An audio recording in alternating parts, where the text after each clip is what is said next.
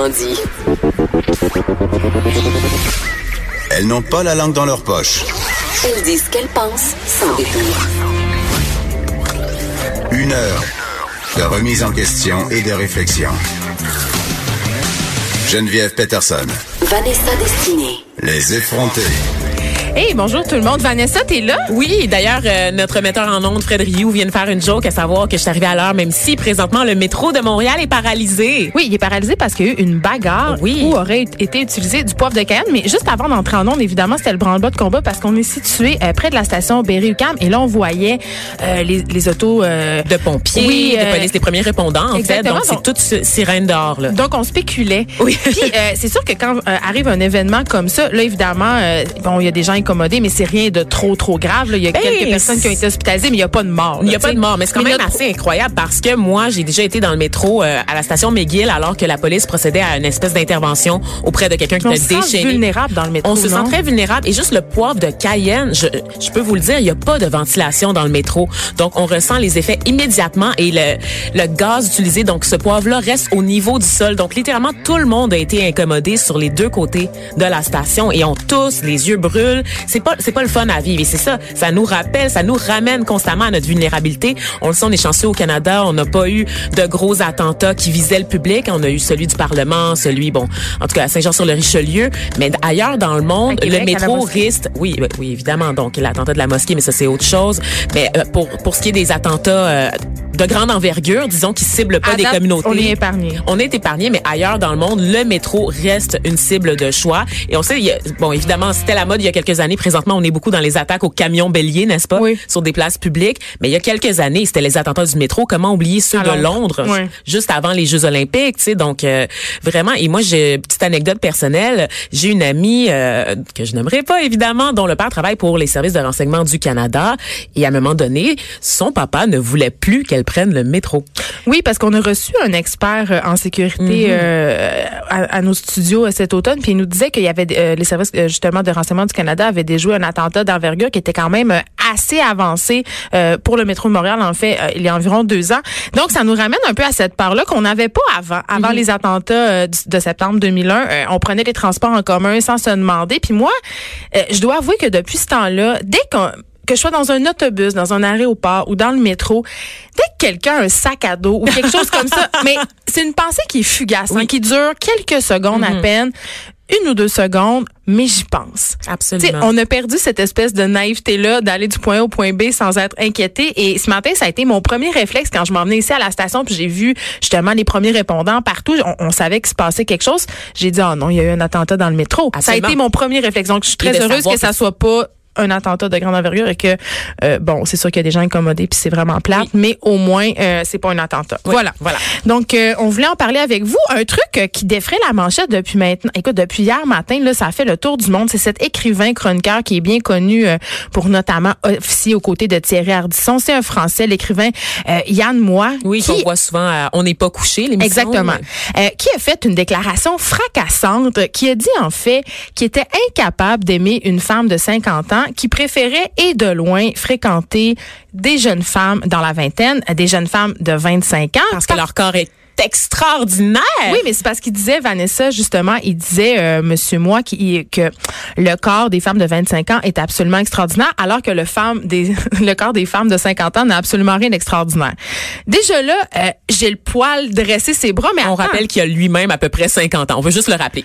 oui, mais à, à la limite, c'est un peu, euh, pour moi, c'est Est-ce un qu'on parle de son corps à lui? Est-ce qu'on est-ce qu'on en parle? non, on fera Ah, pas ça parce ouais. que nous, on n'est pas comme lui. Mais, mais un truc qui me, qui m'a dérangé puis qui a beaucoup été écarté de ce débat-là parce que les femmes se sont soulevées partout dans le monde pour dire que ça fait, que ça avait pas de sens. Je lisais ça, j'avais l'impression de lire une entrevue de Serge Gainsbourg en 70. Oui, c'est ça. Il, il est même pas, son propos est même pas remis en question par le journaliste parce que c'est dans une entrevue Oui. accordée, je crois, à Marie-Claire en Ben, France. Le pour- magazine Marie-Claire qui, qui souvent laisse passer des choses assez incroyables. Euh, Je lisais la semaine passée une entrevue que le chum de Charlotte Gainsbourg a accordé au magazine. Voilà les Gainsbourg. Et là, et là, oui, et là, j'ai oublié son nom, donc si vous pouvez nous aider, ça nous le rappeler. Mais euh, ce gars-là qui est un acteur français très connu, euh, il parlait de son amour pour Charlotte Gainsbourg et il disait, euh, advenant le fait que Charlotte me quitte, je la tue. Et, et ça a passé comme une lettre à la poste. Et là, je voyais ça défiler sur les médias sociaux. Les gens partageaient euh, cette entrevue-là en disant, oh mon Dieu, il aime donc bien sa Charlotte. Un- Voilà un homme amoureux. Oui, on, on se rappelle de l'histoire de Marie euh, Trintignant qui Exactement. avait été euh, battue à mort euh, par son conjoint de l'époque, le chanteur de Noir Désir. Bertrand Cantat, oui. Oui, voilà, exactement. Je me dis, mon Dieu, c'est quoi, 20 ans plus tard, on en est encore Mais là. Il y a personne que des- qui pose de questions. Oui, que des propos comme ça puissent être publiés puis passent comme lettre à la poste, justement, comme j'ai dit tantôt, ça, ça me laisse un peu perplexe. Mais revenons au cas de ce fameux goujat, Yann Moi, euh, qui, qui est allé de cette affirmation. J'allais dire tantôt, Vanessa, qu'il y a un truc qui a été complètement écarté du débat, qu'on n'a pas vu passer, ou du moins moins vu passer, puis t'en as parlé sur ta page Facebook, puis je trouvais ça important de le souligner. Euh, Yann Moix, il a dit non seulement qu'il s'intéressait aux femmes de 25 ans puis que c'était la c'était ça là, c'était sa panacée, mais que c'était les femmes de 25 ans asiatiques.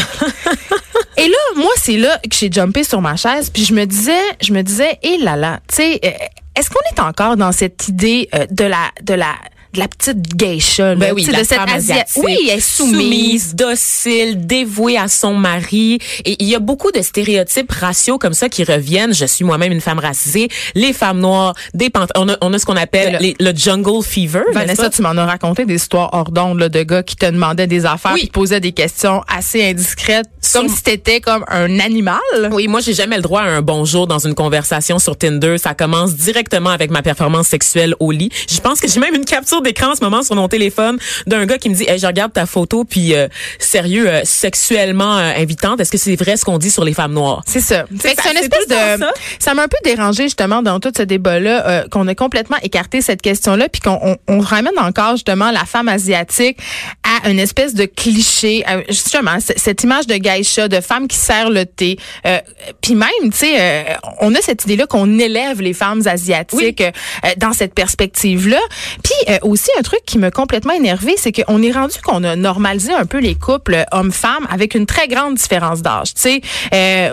Puis on, je veux dire, au cinéma, c'est particulièrement frappant. Ben Là, oui. Quand on pense aux têtes d'affiche comme euh, Harrison Ford, Denzel Washington, euh, euh, Johnny Depp, ils partagent souvent l'écran avec des partenaires en moyenne de 15 à 20 ans plus jeunes. Et notre œil est vraiment habitué, si tant est que quand on voit un couple euh, avec euh, un âge similaire, c'est-à-dire un couple, par exemple, dans la quarantaine, on fait, ah, c'est bizarre, lui Oui. il est avec elle. hein? J'avais vu un tableau euh, d'ailleurs, je me rappelle plus dans quelle publication américaine qui disait les hommes d'Hollywood vieillissent, mais leurs partenaires sexuels. C'est dans Vulture. dans Ouais. Vulture, voilà, ont toujours le même âge.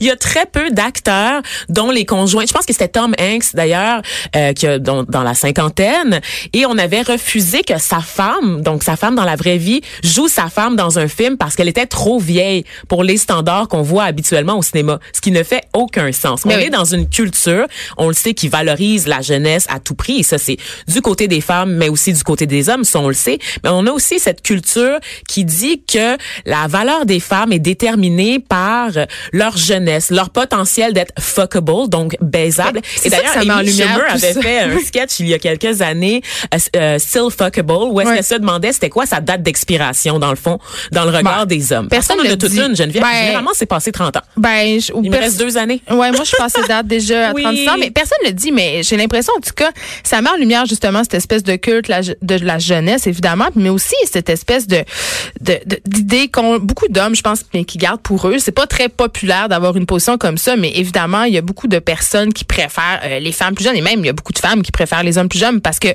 sais, on va se le dire, c'est sûr qu'un corps jeune, c'est un corps euh, qui est ferme, qui est attrayant, mais c'est parce qu'on est conditionné à Oui. ce que ça soit ça. Tu sais, on est conditionné à trouver que la jeunesse, c'est ce qu'il y a de plus attirant. Et j'en parlais avec mon conjoint, puis je- ce qu'on disait, c'est ce qui est le plus troublant avec les propos de Yann Moi, c'est que s'il avait expliqué son propos en ayant un certain recul, en disant, écoute, j'adore les femmes de 25 ans, c'est plus fort que moi. Oui. Je sais que je suis conditionnée à penser comme ça, mais c'est plus fort Non, que là, il y a moi. aucun recul. On lui est aurait pardonné. Mais c'est vraiment le fait de dire que le corps des femmes de 50 ans est basically dégueulasse, Ouais. qui est, c'est, la façon de présenter son propos, puis de, de présenter ça comme étant normal, parce que c'est ça, c'est la norme de voir un homme plus vieux qui s'intéresse à des femmes plus jeunes.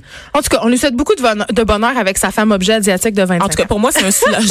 oui, c'est ça. Je pense que pour bien des femmes de 50 ans, c'est un soulagement que lui ne s'intéresse plus à elle. Mais en tout cas, j'espère qu'il j'espère qu'il m'écrira jamais sur Tinder.